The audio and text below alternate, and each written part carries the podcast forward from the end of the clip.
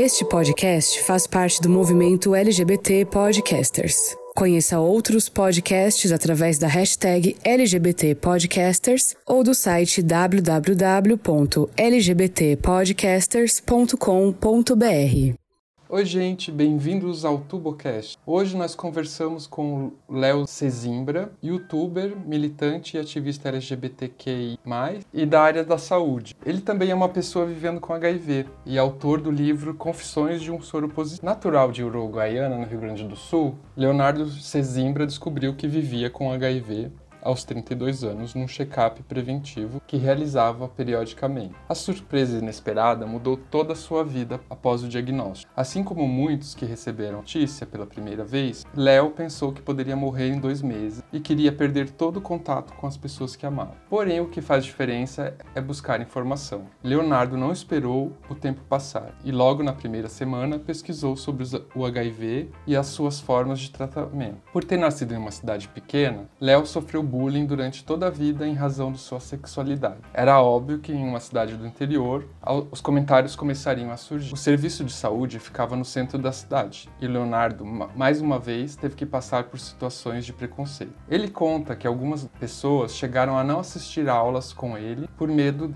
da água da piscina estar infectada. Por isso ele resolveu se expor de uma vez. Faltava informações, informação às pessoas e ele sentia que deveria levar essa informação a ela. No entanto, isso fez com que ele descobrisse uma força que talvez nunca soubesse tinha. Léo conseguiu essa força pelo acolhimento de sua família e pela adesão ao tratamento. Leonardo começou a escrever suas experiências anonimamente em uma página nas, nas redes sociais, e com o tempo ele deixou o anonimato e assumiu sua identidade. A página se chama Confissões de um Soro Positivo. Ele reuniu todas as confissões que escreveu e publicou um livro, que também gerou um canal no YouTube. Outras pessoas começaram a se identificar e enxergar nos relatos a possibilidade de ficar bem. Acompanhe agora o nosso bate-papo descontraído com, com esse militante incrível. Mas antes, nossos recadinhos de sempre. Estamos em uma campanha no Apoie. Sua ajuda é fundamental para que o Tubocast continue existindo. Se você quiser nos ajudar, entre apoia-se barra tubocast underline antifa e contribui com o valor que desejar. Você nos ajuda e ainda ganha o direito de assistir nossas gravações dos episódios. Lembre-se que nossas redes @tubocast estão abertas para sugestões. Então, Léo, fala para o pessoal que está ouvindo. Eh, nós temos vários tipos de ouvintes, assim, da comunidade LGBT, mas de fora dela também. É, quem é você? Como que, é, como que você começou a fazer teu canal, né? E é, conta um pouquinho de você. Então, meu nome é Leonardo Cezimbra, mas todo mundo me chama de Léo Cezimbra, eu prefiro também. Eu vivo no Rio Grande do Sul, eu nasci aqui no Rio Grande do Sul, numa cidadezinha pequena que se chama Uruguaiana, que é uma cidade fronteira com a Argentina, com Passo de Los Libres. E eu cresci aqui. É uma cidade do interior, então é uma cidade que ela, como quase toda cidade do interior é, ela é bastante conservadora, né? Quase todo mundo se conhece e então é uma característica que a gente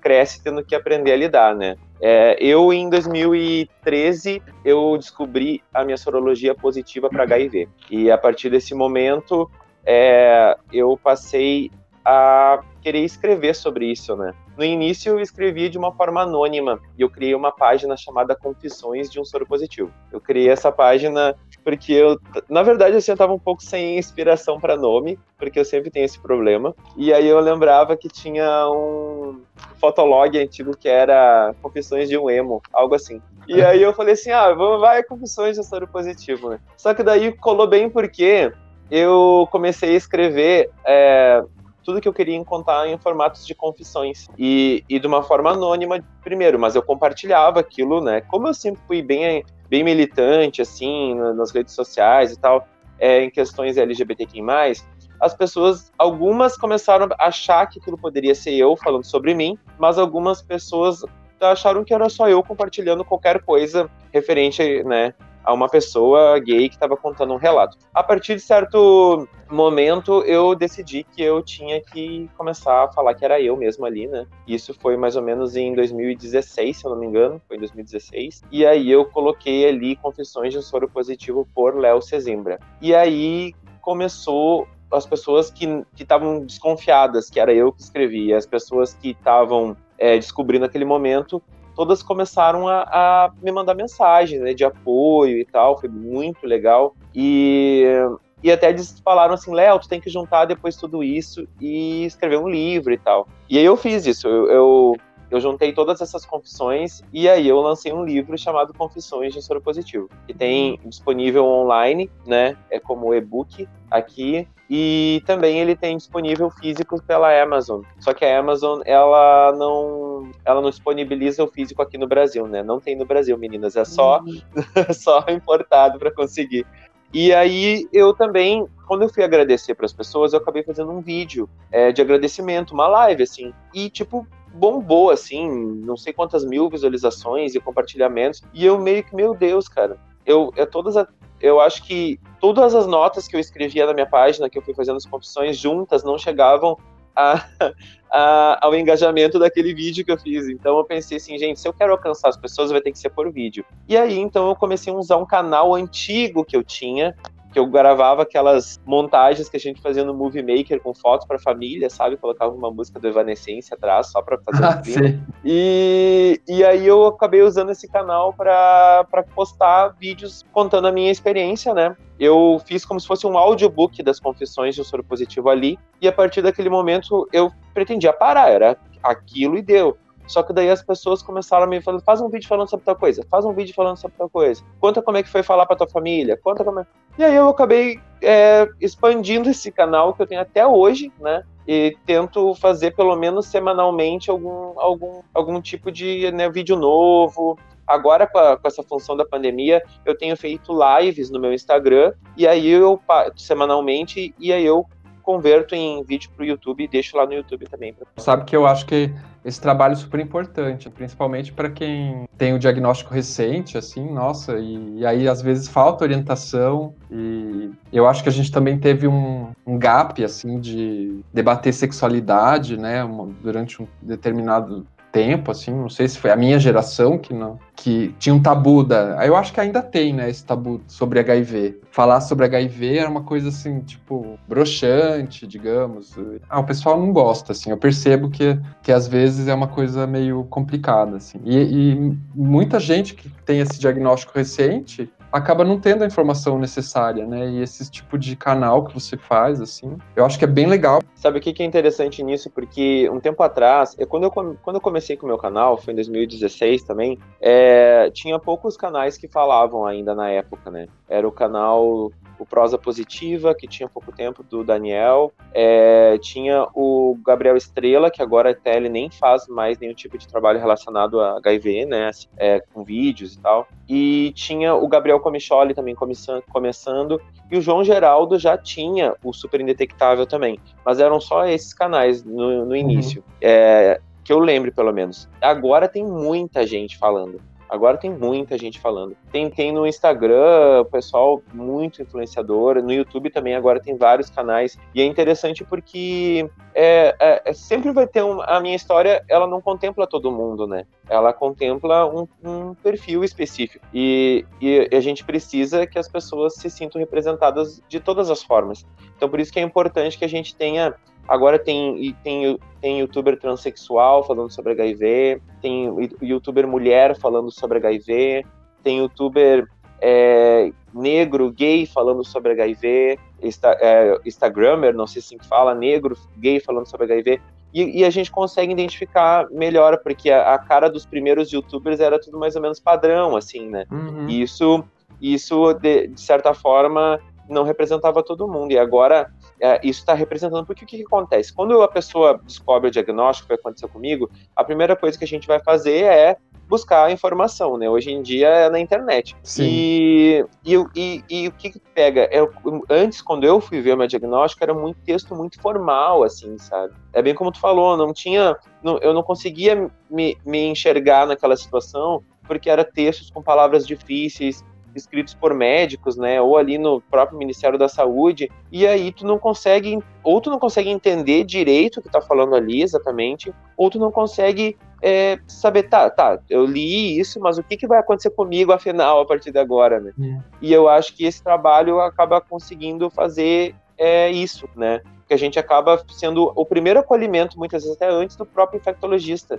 as pessoas acabam chegando até nós para a gente poder ter essa conversa. Então acaba sendo bem legal, assim, sabe? A gente saber que tá. Eu, nossa, todo dia eu faço acolhimento online. Às vezes, assim, eu tenho que até parar um pouco, né? Quando eu vejo um engreno, vou, vou, vou. E e, e, é super gratificante ver que a gente está conseguindo, sabe? Eu sei que os outros meninos também, eles fazem esse acolhimento. Então, é, eu acho que é um trabalho massa, assim, para fazer online. E quanto mais pessoas tiverem, melhor. E é muita, muita gente que entra em contato, assim, com você? Nossa, muita, muita gente. De todo, de todo o Brasil, assim, sabe? É, é, é interessante hoje com a, com a, internet que a gente consegue isso, né? A gente consegue alcançar todos os cantos. Então, sabe que tem bastante gente, sabe da onde, que fala comigo? Da África. Dos é, países que falam português. Muita gente, assim. É, é, eu fico sabendo um pouco da realidade deles também, né? Porque para mim é bem diferente. Outro dia eu fiz uma live, por exemplo, com uma drag queen portuguesa. Nossa, no, que legal. No, é, eu achei bem interessante fazer essa troca assim, dos países é, que falam então, português. É, eu estava escutando hoje um podcast sobre literatura e eles falaram justamente, era um concurso, é, eles estão fazendo é, um concurso de literatura LGBT. E aí o rapaz também, assim, contava que ah, o concurso nasceu no Brasil, mas aí tanta gente da África estava ouvindo, estava respondendo ao concurso, a chamada, que eles abriram esse ano para toda todos os países de fala portuguesa, né, de escrita portuguesa, digamos. E é coisas que a internet permite, assim. A gente também aqui no, no Tubocast, a gente tem ouvinte na Alemanha. Não, e eu acho bem legal isso, porque, por exemplo, o livro, quando eu lancei, eu lancei de uma maneira bem independente pela Amazon, né? Só que a Amazon tem em todos os países. Outro dia eu recebi uma, uma mensagem de um cara italiano. Ah, li teu livro, é, baixei aqui pela Amazon, ele pegou o digital, né? E eu assim, nossa, meu, tem gente na Itália lendo o livro, olha que legal isso, né? Legal. É, é, é as pessoas conseguirem esse acesso assim em qualquer lugar. É, mesmo a gente conversar, né? Talvez fosse bem mais difícil se não tivesse hum. esse, essa forma. Por exemplo, é, a cidade que você mora é no interior, né? Então eu uhum. imagino que. Eu não conheço Uruguaiana, assim, mas eu até tenho família no Rio Grande do Sul, mas eu fui uma, uma época, assim, para missões, mas eu acho que é, você é mais pro sul, né? Mais para a fronteira oeste. É mais para fronteira oeste. E aí é, eu vi que é bem diferente, assim, por exemplo, Porto Alegre com o interior. E eu imagino que para a questão do HIV tem as sua, suas, digamos, particularidades, assim, porque eu me lembro que quando eu estava ajudando num grupo de apoio é, de pessoas vivendo com HIV, tinha muitas pessoas do interior que vinham para Curitiba para se tratar aqui, porque tinha, é, tinha justamente a, o problema do estigma no interior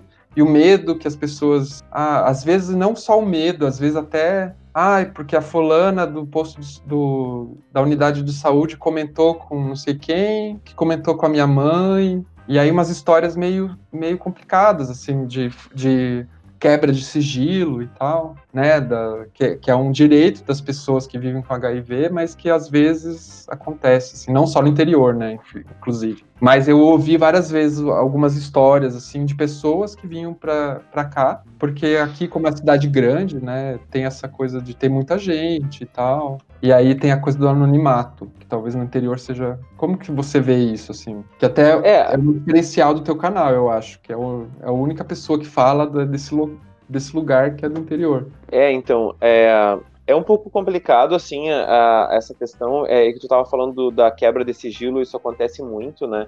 É, é, grave em qualquer, em qualquer lugar, porque isso é uma lei, né, que protege as uhum. pessoas vivendo com HIV. Só que é, as consequências elas são muito mais graves quando elas acontecem no interior, porque normalmente todo mundo se conhece e para uma notícia correr é muito rápido. E, é, eu, por exemplo, toda vez que eu conhecia alguém antes do meu diagnóstico e essa pessoa vivia com HIV, é, eu já, no momento que a pessoa virava as costas, alguém dizia, ó, oh, esse aí tem a tia, porque assim falavam, né? Uhum. Esse aí tem a tia.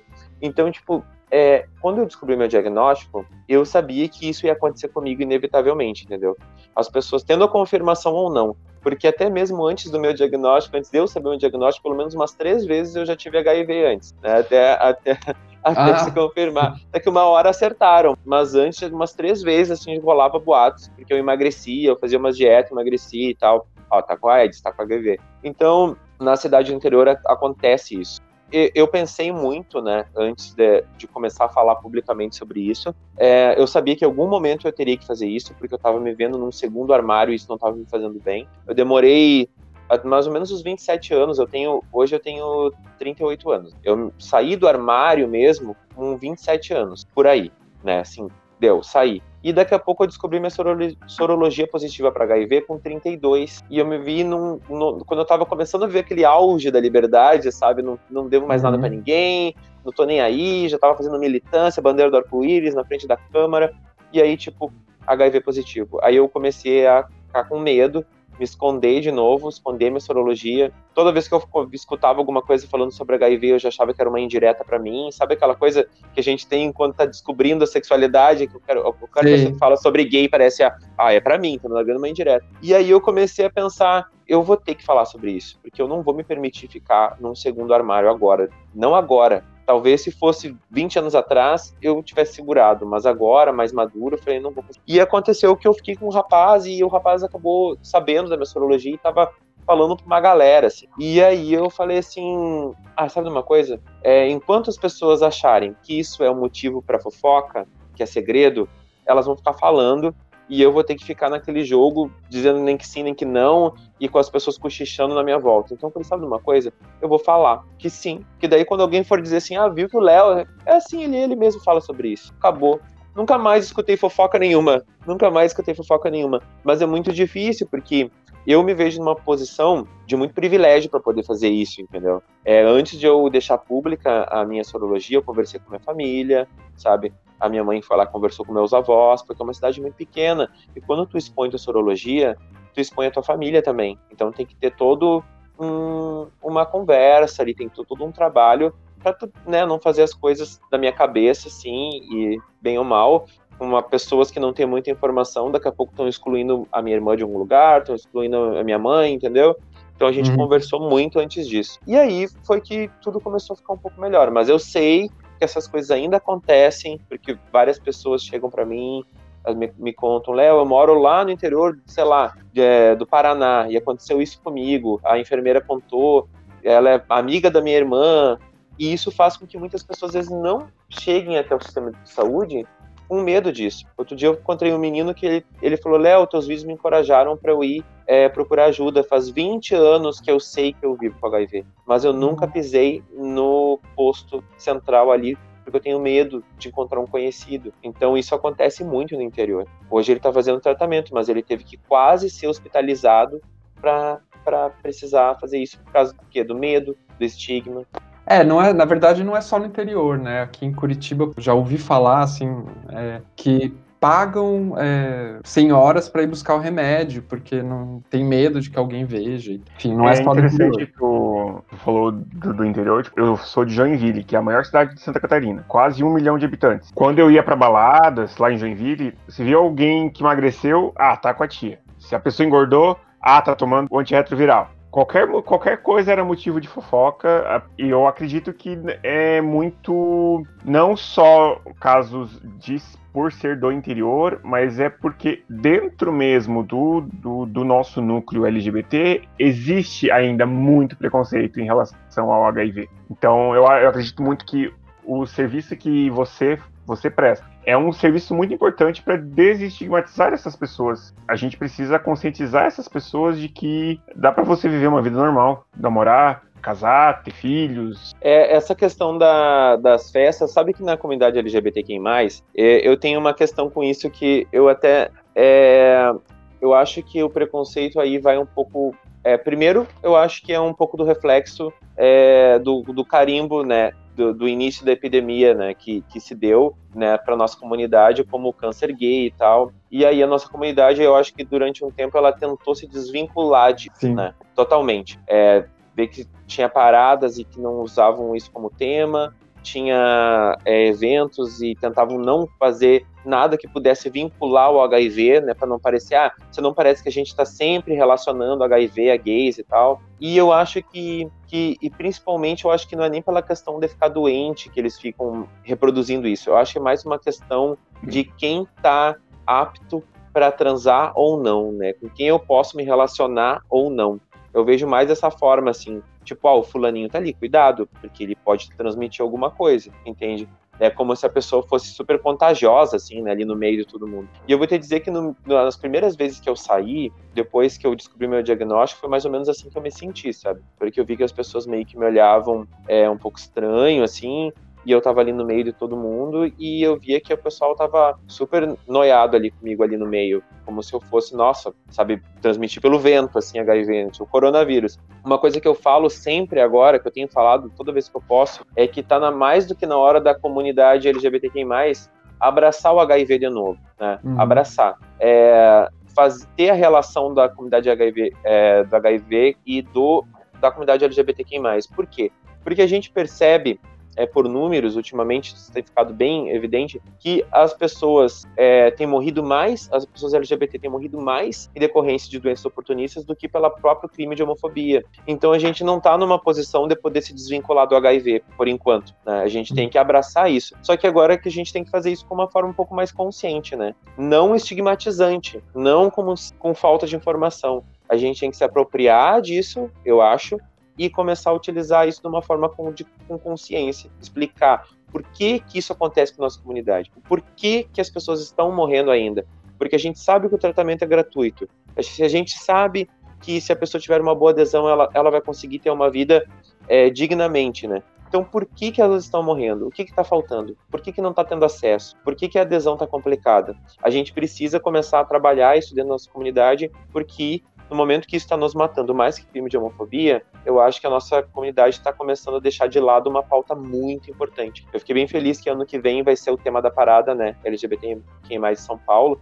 Não sei como é que vai ficar agora com essa questão da pandemia, né? Mas eu acho que tá mais do que na hora da gente começar a abraçar isso. Viu, Léo? Eu, eu, eu, ia dizer que eu concordo inteiramente com você, assim, que eu até falei essa uma fala parecida com a sua, assim, numa reunião há pouco tempo. Eu, e criou um certo alvoroço, assim, porque é, parece que o pessoal quer meio. Ainda, ainda tem essa coisa de querer. Ah, não, eu sou gay, mas eu sou.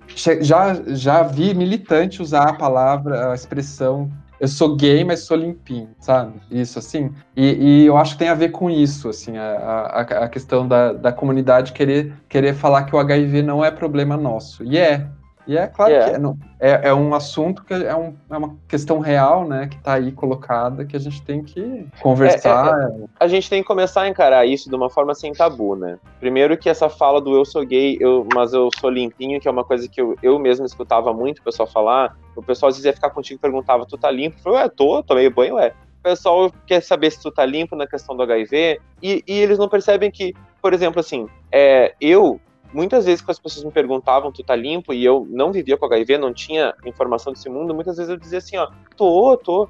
Mas a real é que eu não sabia se eu tava, não. Entendeu? É só, é só por uma questão de status ali na hora para tipo assim, ah tá, então eu posso pegar. Por isso que eu falo que eu vejo mais como uma questão mesmo para para pegação, entendeu? Ah, então eu posso transar sem camisinha, então ele tá limpo. Então eu posso fazer um sexo oral sem camisinha, ele tá limpo. Se alguém sabe, por exemplo, da sorologia do outro positiva, pelo menos você, você sabe, né? E, é. e a pessoa tá fazendo tratamento e tal, não transmite. Agora, quando a outra pessoa qualquer aí, soro é. indeterminado, é. eu acho que foi. É.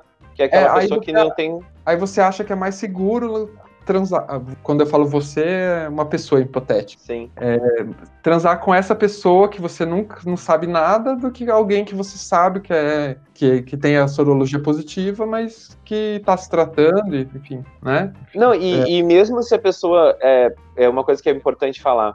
As, agora, o que está acontecendo? Existe dentro, dentro da, da comunidade LGBTQI+, e, e principalmente nos grupos do HIV, está existindo um novo eu tô limpo, né? Que é justamente o estou indetectável. Hum. Agora, agora o, o, indete, o indetectável está se tornando o eu tô limpo. Então as pessoas agora elas é não querem saber se a pessoa, elas é o novo, é o eu tô limpinho. limpinho. Querem saber se a pessoa está indetectável ou se ela está tomando a, a, a PrEP, né?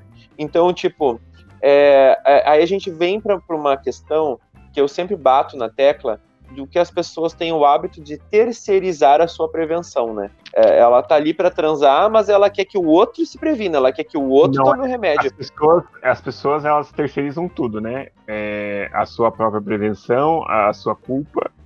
Elas terceirizam. O que elas puderem terceirizar, elas terceirizam. Elas nunca Exato. assumem o seu próprio risco, sempre para os outros. Então, no momento que uma pessoa é adulta, no momento que essa pessoa está fazendo um sexo consensual, né? Ela é adulta e está fazendo um sexo consensual, ela tem responsabilidade compartilhada por aquele ato sexual.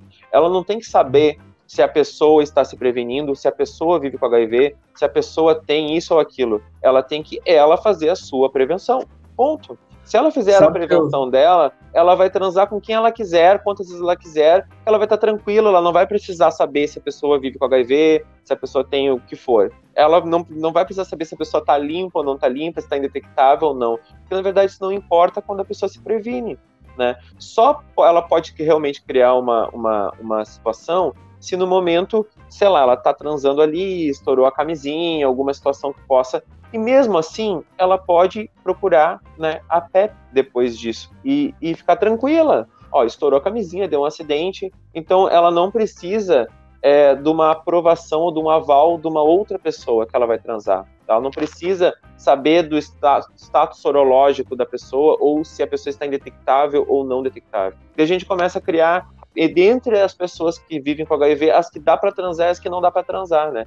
As indetectáveis é como se dá para transar. É a não detectável ainda não dá, porque ainda transmite. Não, todo mundo pode transar, todo mundo tem que transar. Né? Todo mundo tem o direito a afeto, amor, né? Se tem prevenção, por que que importa saber, né, se a pessoa é indetectável ou não? Isso importa para ela, para ela saber como está a adesão dela, para ela saber o que, que ela precisa fazer para melhorar, para uma qualidade de vida, entendeu? até quando está dentro de um relacionamento, a pessoa poder é, ter aquele relacionamento de uma forma um pouco mais plena, sabendo que tem uma prevenção a mais, que no caso é indetectabilidade. Mas para isso só deveria ser indetectabilidade, não como um, um passe livre para sexo sem prevenção. É, acho que talvez a gente tenha que explicar para o pessoal que nem to, acho que talvez nem todo mundo saiba o que é ser, é, estar indetectável, né? É, então, assim, só explicando rapidinho para o pessoal, é, quando a pessoa ela vive com HIV, ela tem que controlar duas coisinhas. Eu vou explicar de uma forma bem simples. O CD4 e a carga viral. O CD4 é o que vai te proteger, né? de doenças oportunistas. Quando o teu CD4 está bem alto, significa que o teu corpo está protegido, né, de de repente adquirir alguma doença oportunista. Quando o CD4 está muito baixo, o teu corpo começa a ficar uma porta aberta para doenças que vão se aproveitar dessa fragilidade do teu corpo e aí pode te afetar. E aí que a pessoa entra realmente num quadro que a gente chama de AIDS, né? Essa diferença de AIDS para HIV, não, são a mesma, não é a mesma coisa. E o, o, o, quando que se dá a indetectabilidade? A pessoa fica indetectável quando a carga viral dessa pessoa baixa ao nível de ficar indetectável. Ela fica zerada ou ela fica de uma maneira que ela não fica detectada no exame e aí ela fica indetectável. Quando o HIV está indetectável, esse mesmo HIV é intransmissível. Então, essa pessoa teoricamente, teoricamente não, comprovadamente, sexualmente não no HIV fica intransmissível. Eu vou falar assim, o HIV fica intransmissível e não a pessoa transmite o HIV, para a gente levar em consideração que o vírus ele tem autonomia quando ele está dentro do nosso corpo, né? Então, na verdade, não é a pessoa que ela faz essa escolha, tipo, ah, eu não vou transmitir, não. É, ele, ah, o vírus só não vai ser transmitido porque ele está indetectável. Mas se a pessoa, por acaso, ainda tem o HIV detectável e ela não sabe disso e está transando sem preservativo ou qualquer outra prevenção, e a parceiro dela também, esse HIV vai ser transmitido sem o consentimento dessa pessoa. Então não é ela que transmite, é o HIV que faz esse trabalho sozinho. E eu, eu achei interessante que você falou sobre a questão da culpa, que eu, assim, na minha cabeça, um do, dos entraves que eu acho que para as pessoas se tratarem é, é fazerem o tratamento é, direitinho, tem a questão da culpa, né? Às vezes da raiva tal, que às vezes é um processo natural que você tem que passar pelo, pelo processo de luto. Mas às vezes tem a questão da culpa. Eu, eu me lembro sempre de um amigo muito querido que eu tenho, ainda considero meu amigo, que ele nunca mais falou comigo, porque ele culpabilizava muito o amigo, o ex-namorado dele, pelo, pela transmissão, né? Pelo... E aí um dia eu falei para ele, olha, é, eu acho que você é um, uma pessoa adulta e, e, e você tem responsabilidade 50%, né? Você também é responsável pelo seu corpo e pela sua prevenção. Ah, mas ele era meu namorado, eu confiava nele, sabe? Esse discurso assim. E isso é bem importante, eu acho bem importante a gente falar também da, da questão da culpa, porque eu acho que assim, ninguém é culpado nessa história, na verdade, né? É, é um processo biológico, tal, é um vírus que a gente não sabe nem se é vivo, se é vivo ou não é, né? E, e eu acho que assim, a gente colocar a responsabilidade no outro é um pouco tirar a própria responsabilidade, né? Que não sei o que, que você acha disso. Se eu fiz certo, talvez eu tenha errado de ter falado tão duramente para eles. É, é, que às vezes, às vezes as pessoas elas não estão preparadas para essa conversa, né? É, e às vezes elas não estão no, no momento. É que às vezes não é o momento para ter essa conversa, né? Porque o que, que acontece? É, isso é uma coisa das pessoas chegam muito para mim e eu tenho que ter, eu, eu, eu tenho uma, uma, uma fala muito parecida com a tua. Então é, eu vou comendo pelas beiradas até chegar no ponto para fazer que a pessoa compreenda que, é, por exemplo, eu vou dar um exemplo assim. Eu estou num relacionamento é, soro diferente. Eu vivo há quatro anos e três meses, né, namoro um menino, o Maurício, e o nós somos soro diferentes porque o Maurício não é positivo para HIV. E a gente eventualmente transa sem preservativo, né? Por quê? Porque a indetectabilidade, para mim, já é uma forma de prevenção, né? A gente usa lubrificante, que também é uma forma de prevenção. A gente, eventualmente, até usa preservativo. Mas quando eu faço isso, eu, Léo, faço isso, por mais que eu espere que o Maurício e eu acredite que realmente é nosso relacionamento é fechado e eu não acredite que ele, que ele fique com outras pessoas, eu tô assumindo é, um risco consciente de que se por acaso eu tiver alguma outra IST, eu permitir que isso aconteça, entendeu? Porque eu conscientemente adulto disse vamos, não tem problema, vamos transar sem preservativo. Eu poderia dizer assim, não, vamos seguir com preservativo. Por quê? Porque existem outras ISTs, não é uma questão de confiança, eu tô cuidando do meu corpo. Eu poderia fazer isso. Só que o que, que acontece? Quando o, o Maurício, a gente chegou a esse consenso, da mesma forma que, se por acaso a gente sabe que o HIV, proteção da minha indetectabilidade, jamais vai ser transmitido para ele. Mas, se porventura ele aparecesse com uma outra IST e eu fosse o responsável, de repente, dessa transmissão, né, porque eu fiquei com outras pessoas, ele também, ele assumiu esse risco. Então, quando a gente é adulto e consciente, e a gente está num relacionamento em que a gente está é, querendo fazer uma troca de confiança e a gente cede, a gente também está assumindo riscos. Então a gente não pode depois cobrar, ah, porque tu fez isso comigo. Não, peraí só um uhum. pouquinho. A, a gente compreende que existiu sim uma quebra de confiança, mas a pessoa também se colocou num lugar de vulnerabilidade, porque ela permitiu. Agora, eu, é, isso que a gente está falando é um pouco diferente de, de que acontece, por exemplo, com mulheres, né? Em relacionamentos é, abusivos, por exemplo, né? Até porque com a mulher é um pouco diferente, porque a mulher ela recebe uma educação sexual muito dificilmente focada para prevenção de ST, né? Normalmente toda a prevenção sexual que a mulher recebe, que ela aprende, é por uma gestação. Exato. Então, é, é para prevenir uma gestação. Então, o que, que acontece? Quando uma mulher normalmente casa, elas acabam tendo aquela a, a castração é, química, como diz uma amiga minha, né, que é a, a o anticoncepcional, né, justamente para ela não, não engravidar. E então se assume que automaticamente ela tem que abolir o preservativo, né, das relações sexuais. Por quê? Porque ela só tem que se prevenir, teoricamente, de uma gestação. E aí nós temos um índice altíssimo de mulheres casadas descobrindo né, positiva para HIV. Por quê? Porque ela está dentro desse relacionamento. Mas aí é uma questão estrutural da nossa sociedade, né, machista, que faz com que isso ocorra não é isso que acontece, por exemplo, no meu relacionamento com o Maurício, entendeu? Se por acaso eu me descobrir com alguma IST, não foi porque eu fui pressionado socialmente para isso.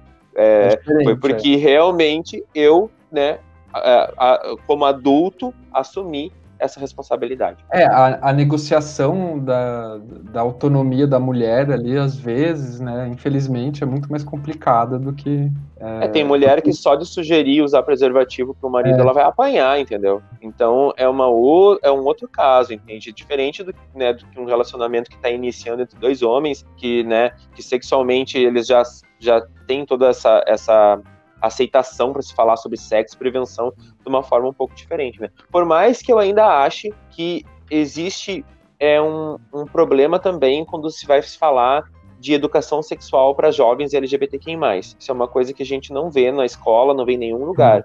As pessoas dando um material, dando uma aula direcionada para mulheres e, e, pessoas LGBTQI+.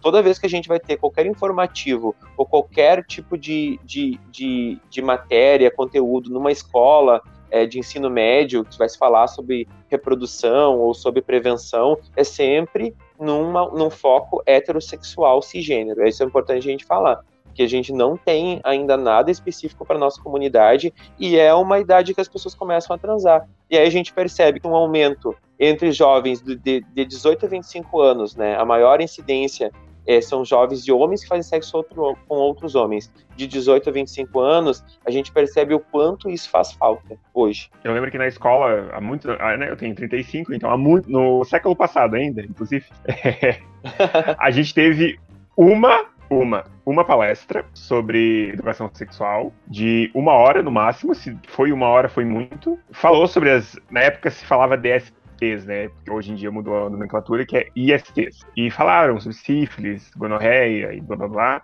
E falaram muito brevemente sobre o HIV. Falaram sobre todas, mas o HIV em si foi muito assim, ampassant. Só pra dizer, ó, tem essa aqui, então se previnam dessa aqui, e tem essas outras essa aqui. aqui que mata. Essas outras aqui. É, essas outras aqui, que geralmente são mais heterossexuais do que gays na época, né? Na época já era, ainda tinha o estigma de ser o câncer gay. Então, essa aqui vocês não precisam saber muito. Então, essas aqui vocês precisam saber mais, porque essas aqui vocês podem pegar na rua. Essa aqui você só pega se você transar com outro cara. Então, tipo, essa não pode. E a gente percebe que, por exemplo, é, eu, eu sou um pouquinho mais velho que tu, né? Então, tipo, eu quando eu tava no ensino médio, foi em 96, 97 98. E se eu não me engano, foi em 96 que a homossexualidade deixou de ser vista como doença aqui no Brasil, né? Oficialmente. Então a gente percebe como isso era um tabu na época para se falar, né? né? É, não se falava sobre nada assim sobre, de, sobre sexualidade, absolutamente nada. Inclusive os professores, os coitados, eles não sabiam nem como intervir quando tinham situações assim.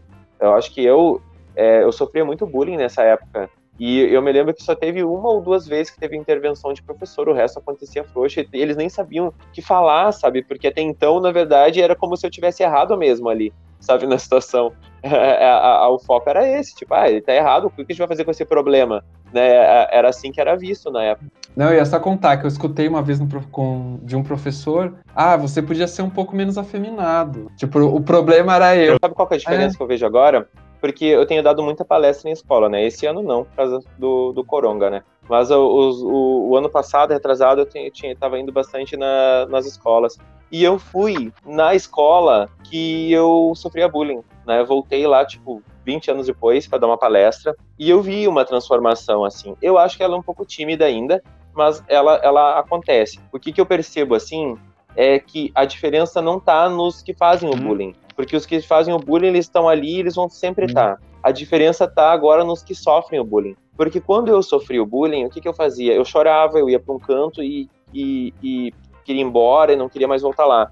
Agora, quando alguém falava alguma coisa, aí o gurizinho já levantava a mão e já, já colocava o dedo na mão na cintura e já colocava o, o dedo na cara. O que tá falando? Repete. Blá, Então a postura, eu acho, do, do pessoal LGBT hoje é um pouco mais. É, confronta mais. O bullying, para mim, segue igual, né? Mas a postura das pessoas que sofrem bullying é um pouco diferente.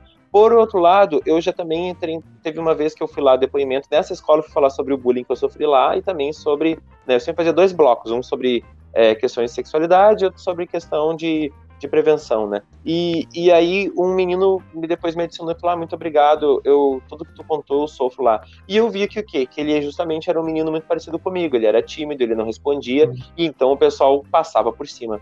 Então o que, que eu vejo é que, na verdade, o bullying sempre vai ter. Vai ter, não adianta. Só que eu vejo que o pessoal tá mais combativo agora, né? O pessoal, o pessoal tá mais politizado, sabe? Então o pessoal, uh, o pessoal ele, ele vai e enfrenta mesmo. Briga, bate boca, não deixa meio barato assim o bullying mais. Não deixa é, mais tão é, barato. Eu acho que é, é, a, é, é, o resultado do trabalho de pessoas que vieram antes da gente, talvez. Sim. Né? Gerações anteriores. Quando uma pessoa te chama de viado, assim, é, no colégio, por exemplo, é porque ela quer te fazer que tu sinta vergonha disso. E no momento que tu diz, que tu diz o.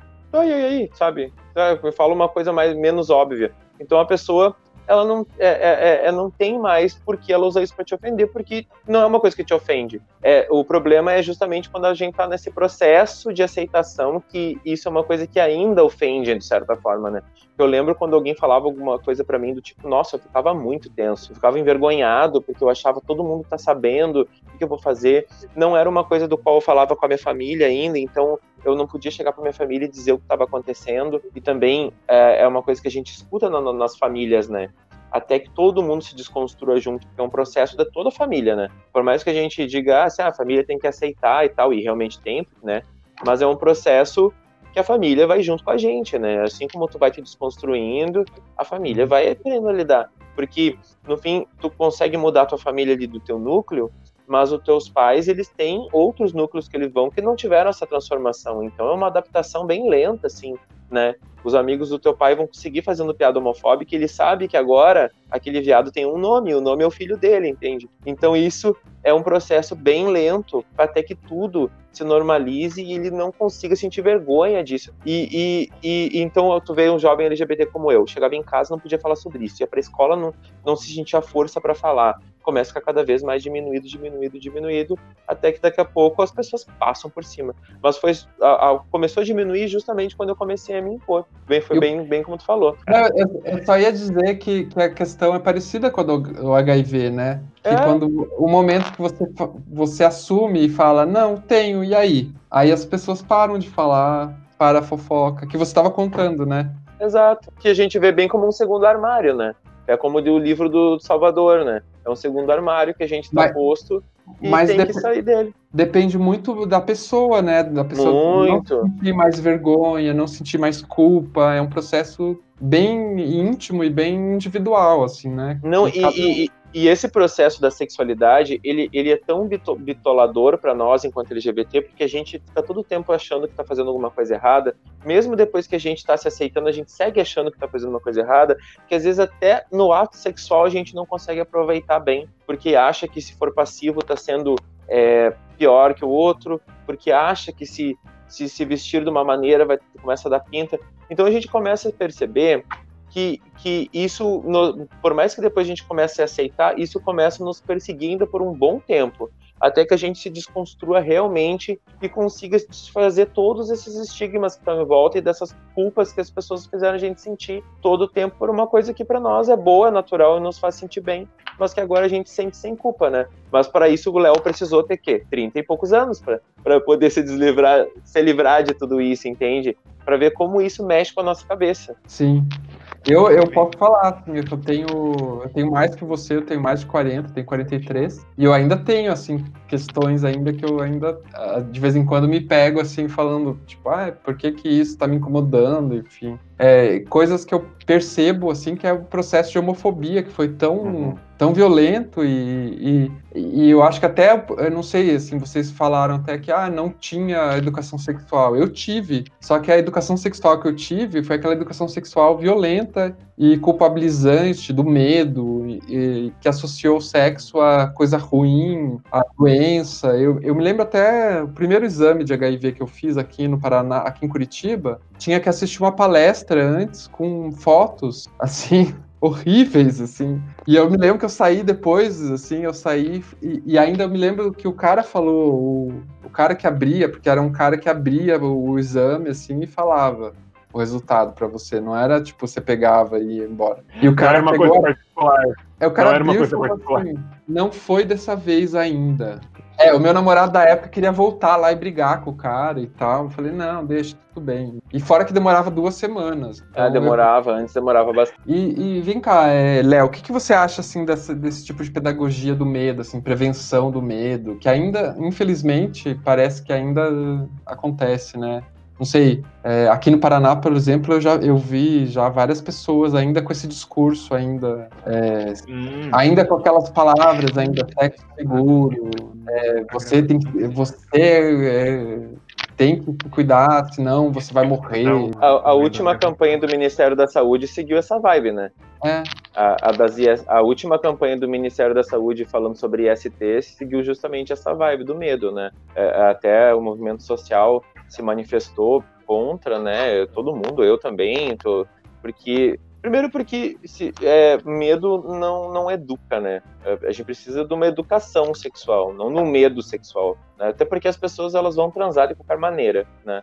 Elas precisam saber como vão fazer isso, qual formas elas têm de prevenção, né? E, e de que maneira ela pode fazer isso de uma, maneira, de uma forma saudável. É, a pessoa transar com medo nunca vai ser saudável, né? É. Até porque até porque é tão engraçado dizer use preservativo, use preservativo. A gente sabe que as pessoas elas vão é, é, em algum momento vão querer ter um filho, elas vão, entendeu? É, é, é, é tu, não adianta, tu, tu não adianta tu, tu, seguir por esse caminho. Quer dizer que é como se fosse um horror transar, como se fosse horrível, e que tu, no momento que tá transando é como se estivesse numa roleta russa. Não é isso que acontece. A pessoa ela tem que saber que ela tem é, condições de prevenir IST, né?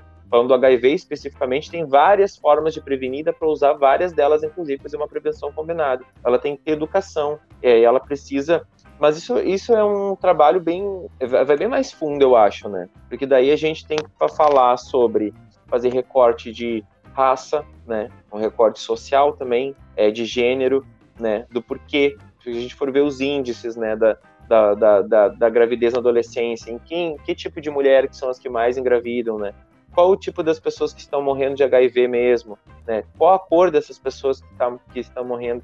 A gente percebe que essa informação que, é, que a gente fala tanto do acesso à informação não está chegando para grupos específicos de pessoas. E aí, então, não adianta chegar lá e fazer uma campanha falando de medo só, se na verdade algumas pessoas conseguem ter uma, uma informação um pouquinho mais privilegiada e outro grupo não tem, entende? Tem na verdade, a gente precisa dar a informação, ter garantia que as pessoas têm acesso à informação e, nos bairros, nas comunidades, né, nas, nas periferias e, e, e fazer com que todo mundo tenha acesso à informação de como se prevenir de uma maneira saudável, não demonizar o sexo, porque as pessoas vão transar. Esquece que querer, sabe, que é igual aquela é, vamos fazer a lei da abstinência agora. Esquece isso. Esquece porque as pessoas vão transar. Elas vão transar. Agora porque elas têm que é saber. É, é, uma coisa é natural. Uma coisa natural, né? Elas precisam saber como fazer isso, né? De, de que maneira elas vão fazer isso sem que isso é, seja um problema para elas. E sem fazer isso com neura, né? Sem achar que ela tá fazendo uma coisa horrível. Porque sexo é bom, se não fosse bom, não tava todo mundo fazendo aí toda hora é bom, só que a pessoa tem que saber como se cuidar, sabe? Tem que garantir só que a informação chegue para todo mundo. É, e, saber como, né? Porque eu me lembro que é, eu já conversei com meninos, assim, que eles falavam, ah, eu, eu tenho tanto medo que eu vou usar duas camisinhas. Tipo, Exato. E aí... Eu, eu isso, é uma, isso é uma informação Olha, super básica. Eu, é. eu, eu, eu, eu, ali fazendo acolhimento, eu recebo perguntas que, claro, eu não vou dizer que eu fico apavorado, não é isso. Eu, eu entendo que é uma dúvida que a pessoa tem, mas eu fico apavorado de como não chegou a essa informação para essa pessoa. Essa pessoa tem mais de 18 anos e ela não sabe que não pode usar duas, dois preservativos ao mesmo tempo. Ou essa pessoa tem mais de 18 anos e ela só sabe que a única maneira de prevenir é a camisinha, sabe? Ela acha que é só essa que tem para HIV, por exemplo, entendeu? Ela não sabe que se sair uma verruguinha ali, ela tem que ir urgente para um médico, sabe? Que, sabe, as coisas mais básicas, assim, às vezes o pessoal não sabe.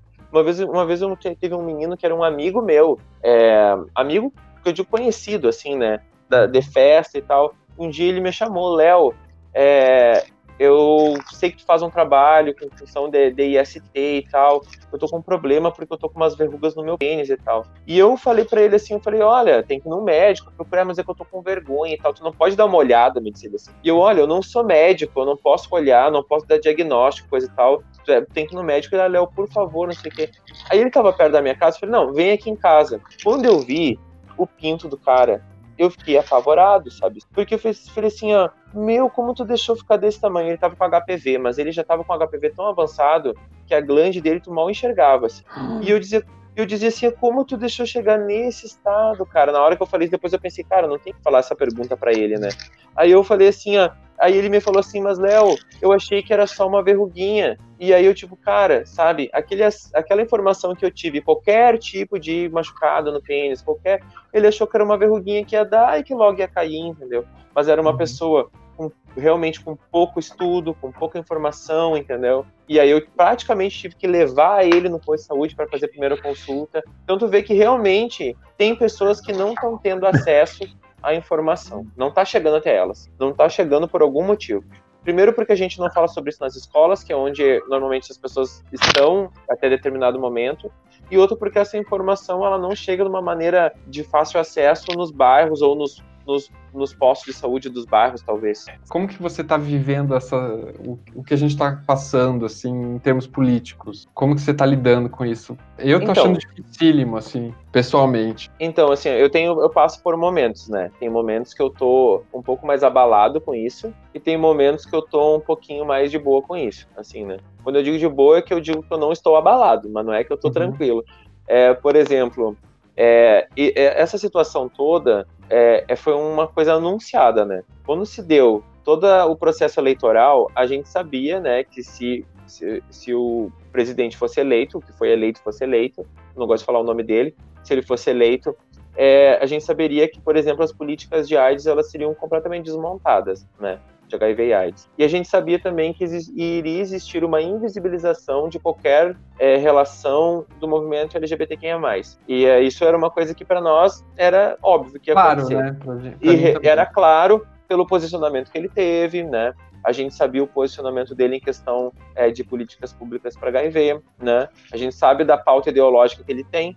Então, no momento que ele foi eleito, ele só começou a colocar em prática tudo aquilo que, né, Logo, nós simplesmente desaparecemos de qualquer tipo de, de pasta, secretaria, qualquer tipo de coisa que poderia ter, né, enquanto pessoas LGBTQIA+.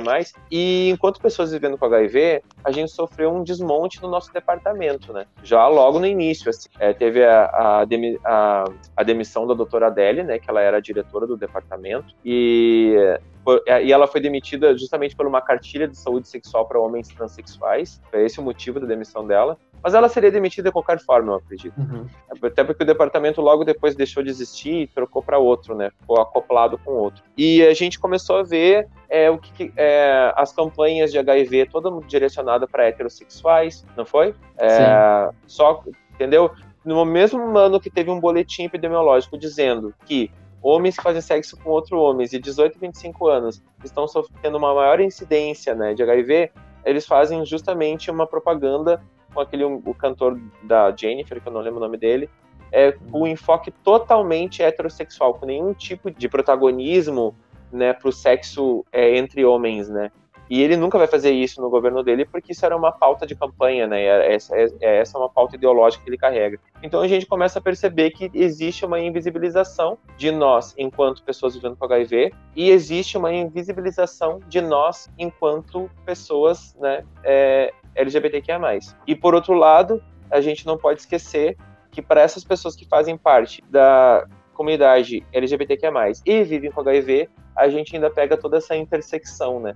Dessas duas, né, desses dois momentos ruins para nós ao mesmo tempo, que é dessas duas pautas sendo completamente desmanchadas e invisibilizadas. O Bolsonaro chegou, ó, já falei o nome, não era para falar. Chegou inclusive, chegou inclusive a querer é, vetar, né, um projeto que permitia que pessoas não fossem desaposentadas, né? Ah, Depois é. de 20 anos. E só mas conseguiram. Foi derrubado, né? Foi derrubado, mas assim, isso gerou muito estresse, isso gerou, sabe, pessoas que estavam há 20 anos vivendo com HIV com sua aposentadoria, pessoas que não teriam como voltar para o mercado de trabalho, daqui e, a pouco... Pessoas é, que é, tiveram é, HIV em outra época, né, que tinham sequelas, que, muitas não, vezes. Que, que muitas vezes com sequelas, assim, que não tem condição de voltar ao trabalho agora. E aí a gente vê o Brasil com uma taxa altíssima de desemprego e a pessoa querendo desaposentar pessoas vivendo com HIV, sabe? Não faz sentido nenhum. Se, se isso não é uma perseguição, de certa forma, ou se não é uma necropolítica instalada bem na nossa fuça, eu não sei mais o que, que é, entendeu?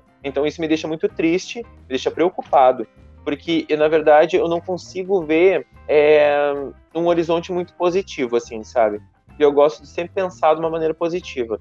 eu não consigo ver é, daqui para frente, porque assim, é, agora a gente está vivendo essa pandemia, né? Que outro dia teve um menino que falou de uma maneira que eu achei muito perfeita que essa pandemia trouxe uma lupa para os problemas que já existem, né? Deixaram eles mais visíveis. Só Verdade. que, na, no que no que a gente fala na questão de HIV e na questão de da LGBTQIA+, é, mesmo que acabar essa pandemia, o nosso problema vai seguir lá ainda, entendeu? E aí a gente vai ter que conviver com isso pelo menos por mais dois anos e se pá, né, tomara que não, mas eu não duvido mais nada, por mais, mais seis talvez, entendeu? Ah, então, não, isso Deus me deixa... livre. Não, eu, é, é, é, eu falo isso de uma maneira assim, é, bem querendo que não, entendeu?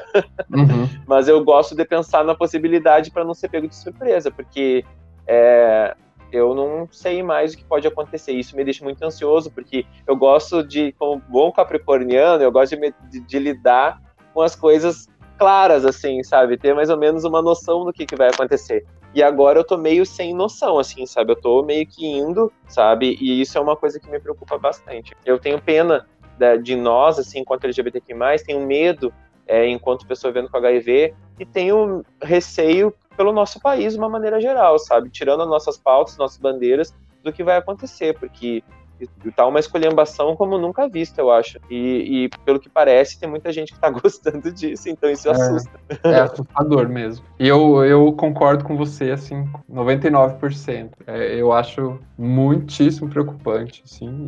E, e também tô meio nessa vibe, assim, eu tento não pensar muito para não pirar, mas é, tá bem preocupante pelo fato das pessoas banalizarem coisas que deveriam ser escandalosas. Léo, não Oi. sei se o Guto falou de tu, se tu quiser é, indicar alguma coisa cultural, não cultural, indicar qualquer coisa.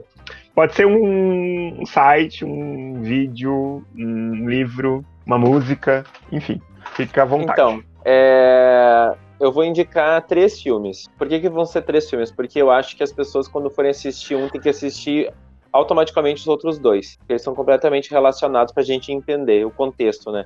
É, como a gente falou é, na maior parte do tempo sobre HIV e também sobre a comunidade LGBTQIA+, então eu gostaria que as pessoas pudessem ter acesso a esses filmes, que um deles é E a Vida Continua, o nome dele, o outro é é Meu Querido Companheiro, e o outro é The Normal Heart. The Normal Heart eu acho que não sei se ele tem foi lançado no Brasil com algum nome em português. Ele é da HBO, se não me engano, e ele é um filme. Por que esses três filmes?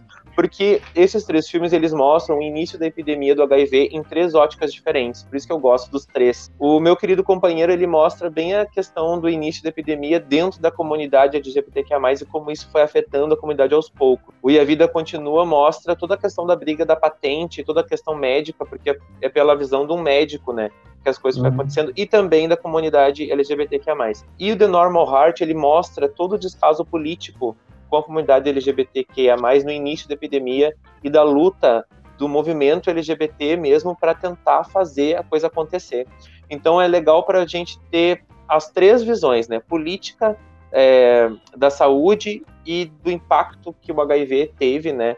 Dentro da nossa comunidade. Claro que a gente nunca vai ter nunca vai ter como saber isso de uma maneira real, mas o filme, ele, os três filmes juntos, eles conseguem nos dar três pontos de vista do mesmo acontecimento. E eu acho por isso que eu acho interessante olhar os três filmes. Essa seria Legal. a minha dica. Os dois primeiros é... eu vi, tenho certeza. Eu vi o, eu vi o The, Norm, o The Normal Heart, eu vi também bem. É bem, é bem, bem impactante, assim, e eu gostei demais, gostei muito. E eu também, eu também vou endossar a sua indicação do The Normal Heart. Tem, eu acredito que deve ter no HBO Go, provavelmente. E eu queria então indicar também um filme chamado A Cura, que é de 95. Eu assisti na escola, inclusive. É, que é que é, conta a história de dois amigos, uh, dois, duas crianças. Um, um é soro positivo e o outro não. E eles vão atrás da cura.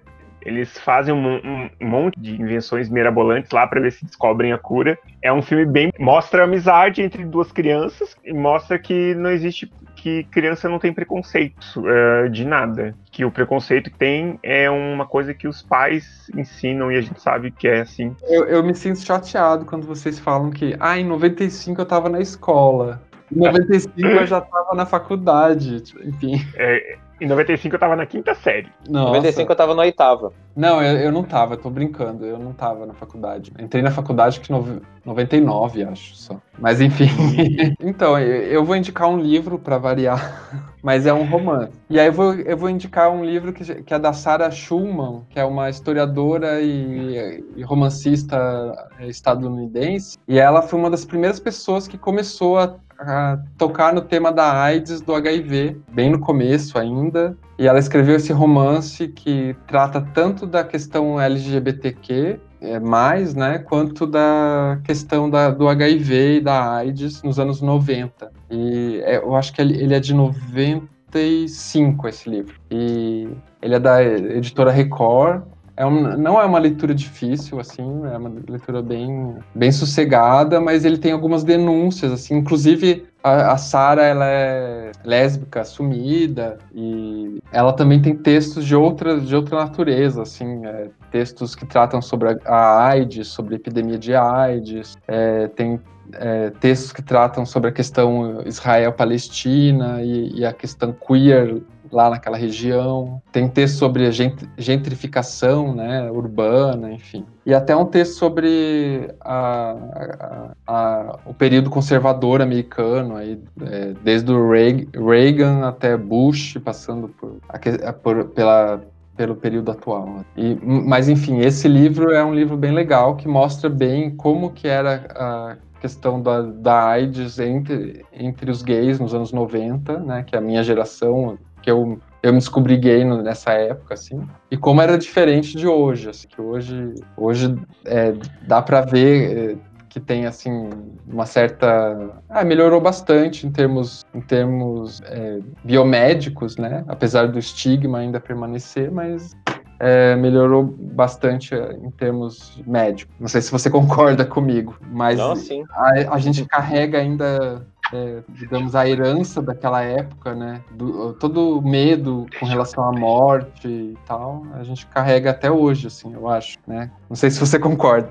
Não, a gente não, não. teria tanto estigma se não fosse o trauma dos anos 90, nos anos 80 e 90. Toda aquela negligência, né?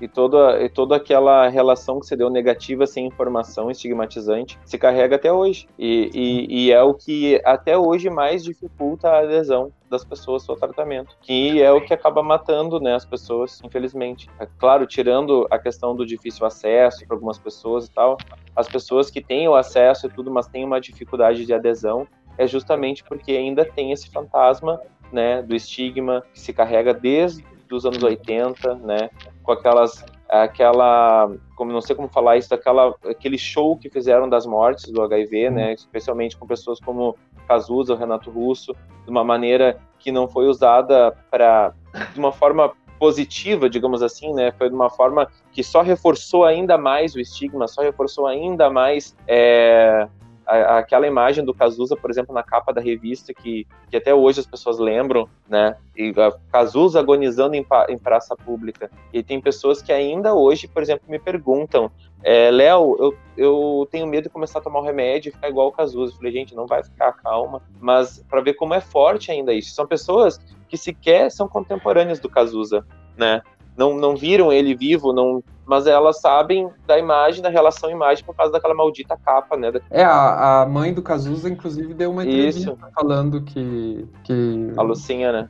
É, que, que eu, enfim, aquela, aquela capa é horrível, realmente. Então, Oi? e aí não sei se vocês repararam que o nome do, do livro é Boemia dos Ratos, e, e ele conta a história de uma mulher que trabalha na divisão é, exterminadora de ratos é, da cidade, né?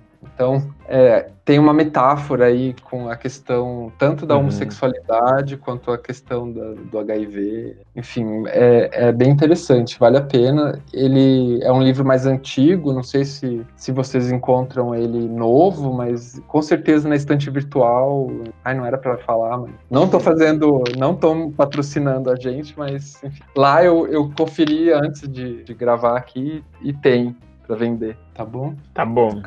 Se vocês lerem, vocês me falam se gostaram. Tá. Tá bom. Tá bom? Então, Então, tá, estamos gente, terminando. ótimo. Então, Léo, muito obrigado. Adorei conhecer você. Você é uma pessoa sensacional. Eu queria agradecer também vocês pelo convite, né? Adorei participar. É, é sempre bom conversar, né, com os nossos. É, Sim. é sempre bom a gente poder falar para que para que outras pessoas escutem também, né? Sim. Não adianta a gente falar só entre nós e não deixar que outras Sim. pessoas escutem. É muito É, então, importante esses espaços. Isso é uma coisa que às vezes eu me pergunto, assim, que eu, quando a gente começou esse podcast, às vezes eu me pergunto, ah, é porque é para chegar em pessoas, né? E, e tem muita coisa agora do podcast está crescendo, né? Da mídia podcast. Subiu, é, cresceu 70% ano passado. Mas eu ainda me pergunto se está chegando nas pessoas, assim, ainda que precisam, sabe, escutar esse tipo de conversa que a gente teve hoje. Mas agora, com essa questão da pandemia, não tem outro jeito, né? A gente tem que encontrar várias soluções, seja por YouTube, ou, pod, ou rádio, ou podcast. Eu não tenho nenhuma. Eu admiro muito, assim, a sua seu jeito de conseguir falar com câmera. Eu fico muito sem graça. Já tentei, não, não funciona. Nossa, mas demorou muito para começar, assim. Eu tentava e não conseguia desligar, falava, não é para mim. Até que um dia foi indo. Os primeiros vídeos, nossa, quando eu olho hoje, eu- eita, É, eu, eu olhei uns vídeos antigos seus, assim, e eu falei, nossa, muito diferente do que eu conheço, assim. Então tá, gente. Então, tá Espero que bom. você tenha gostado também, assim. Foi muito chato. não, capaz, foi maravilhoso. E esse foi o Tubocast, nas vozes de Guto, Julinho e Moinfã Alvitor. Pauta e roteiro por Augusto Mena Barreto. Edição de som por Júlio Ferreira. Identidade visual Gussauro. Redes sociais Guto e Julinho. Fiquem em casa, fiquem bem. E esse foi o Tubocast, nas vozes de Guto, Julinho e Moinfã Alvitor. Pauta e roteiro por Augusto Mena Barreto. Edição de som por Júlio Ferreira. Identidade visual Gussauro. Redes sociais Guto e Julinho. Fiquem em casa, fiquem bem.